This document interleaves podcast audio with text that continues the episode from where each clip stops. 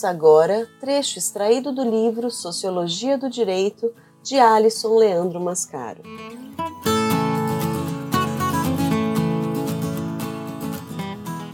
Capítulo 1 Introdução à Sociologia do Direito.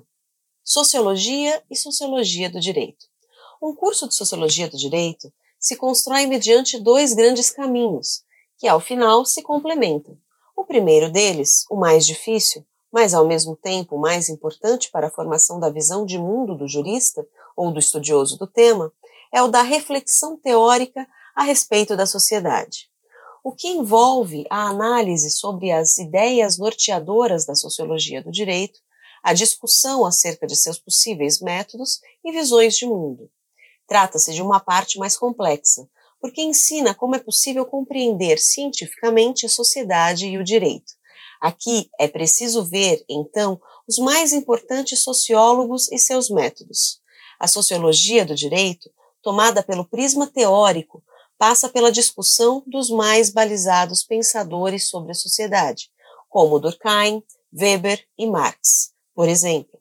Um segundo caminho para um curso de sociologia do direito seria aquele de uma sociologia diretamente aplicada a específicas questões jurídicas, Neste caso, tratar-se-ia de ver a sociologia do direito nos problemas empíricos ou técnicos do direito, seja na perspectiva institucional de cada sociedade, no plano internacional ou então nas questões relacionadas à sociologia dos poderes judiciários. Tais questões, mais pontuais ou exemplares, revelam facetas concretas do direito na sociedade. Mas, para que o investigador da sociologia do direito possa chegar a elas e, a partir delas, extraia vigoroso proveito interpretativo e de implicações científicas, precisará das ferramentas teóricas das ciências sociais, das visões estruturadas a respeito do modo pelo qual se compreende a relação entre a sociedade e o direito. Este é o nosso propósito neste curso. Ocorre que muitos saberes acerca da sociologia do direito padecem pelo fato de que se encaminham diretamente a constatações sociológicas factuais, cujas empírias tornam-se quase que reelaborações de dados de jornal. Quantos anos, em média, demora o andamento dos processos em tal instância do Poder Judiciário? Quantos juízes faltam à Justiça Federal? Quantos grupos sociais não têm acesso a proteções institucionais?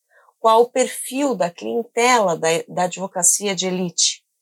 Esta é uma dimensão de menor impacto da sociologia do direito, uma sociologia de coleta de informações sobre o poder judiciário, sobre instituições ou sobre específicas relações juridicizadas. São as teorias sociológicas do direito, a partir de seus métodos e visões científicas e de mundo, sobre a sociedade e o direito que permitirão manejar e aplicar suas balizas em torno de qualquer problema em torno do qual se venha a trabalhar. Uma sociologia do direito fincada apenas em quadrantes específicos e já dados do direito, das instituições judiciárias, dos ramos jurídicos, envolvida tão só em problemas concretos como os do direito ambiental, do consumidor, criminal, não alcançará determinações, constâncias, causalidades e estruturas sociais, tendo em vista os modos de produção e as formas de organização social. Para o jurista e o sociólogo poderem tratar de modo mais bem apropriado dos problemas específicos do direito, é preciso, inexoravelmente, trilhar uma estrada maior que aquela que torna o conhecimento social meramente uma ciência estatística. A sociologia do direito se faz a partir dos grandes delineamentos teóricos que balizam a compreensão sobre a sociedade e o direito, lastreados na cientificidade da analítica social. A sociologia que se presta a ser uma potente hermenêutica crítica da sociedade, assim o será se portar ferramentas científicas sobre a própria sociedade. O estudo sociológico, antes de se fechar na analítica dos objetos específicos, o direito, a política, a família, as instituições, etc., deve começar pelas suas grandes teorias, que fundam os horizontes metodológicos basilares de apreensão sociológica.